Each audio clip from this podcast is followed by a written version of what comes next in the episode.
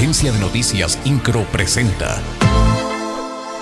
Resumen informativo. En una gira de trabajo por Corea, el secretario de Relaciones Exteriores Marcelo Ebrard Casaubón informó que Querétaro y la ciudad de Tijuana, Baja California, recibirán una inversión conjunta de 500 millones de dólares de parte de la empresa Samsung Electronics. A través de sus redes sociales, el canciller mexicano informó de la reunión con Han Yong-hee, CEO de Samsung, quien habló de la llegada de este capital.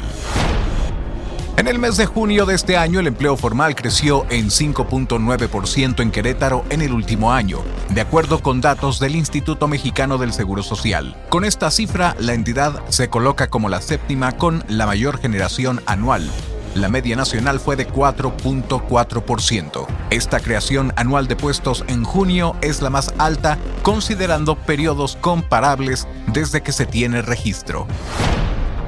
La secretaria de Gobierno, Guadalupe Murguía Gutiérrez, sostuvo un encuentro con integrantes de la Cámara Mexicana de la Industria de la Construcción, CEMIC, en Querétaro, encabezados por su presidente Óscar Ale Palacios, donde intercambiaron diversos puntos de vista sobre el desarrollo económico en el Estado con el objetivo de consolidar un gobierno con equidad de género en busca de justicia laboral para las mujeres. El gobernador de Querétaro, Mauricio Curi González, recibió la certificación NMX R025 SCFI 2015, la cual ratifica el cumplimiento de instrumentos nacionales e internacionales en materia de igualdad y no discriminación, promoviendo el desarrollo de mejores prácticas en los centros de trabajo de la Secretaría de la Contraloría.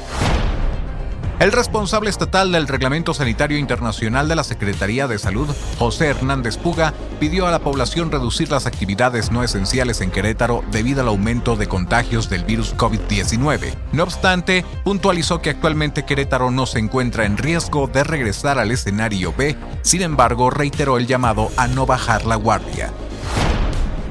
El día de hoy por la mañana, elementos de la Coordinación Municipal de Protección Civil de El Marqués atendieron un accidente vial en la carretera a Chichimequillas en la estatal 540 a la altura de la incorporación con el libramiento federal 57D. Esto después de atender el reporte que se emitió a través de la línea única de emergencias 911 alrededor de las 7.40 horas. En el lugar se realizó la evaluación de 17 personas, dos de las cuales lamentablemente ya se encontraban sin vida.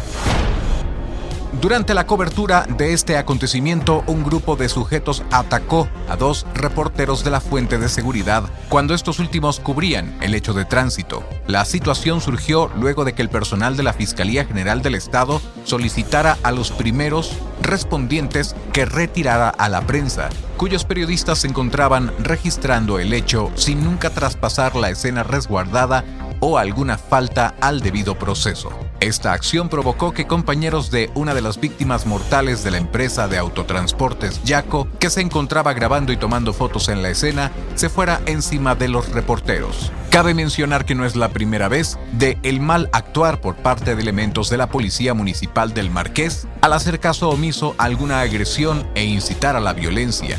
En esta casa informativa reprobamos dicho actuar, ya que en ningún momento se cruzó la línea de custodia que los propios elementos colocaron en el accidente de la carretera 540 e impidiendo a la prensa hacer su labor de comunicar.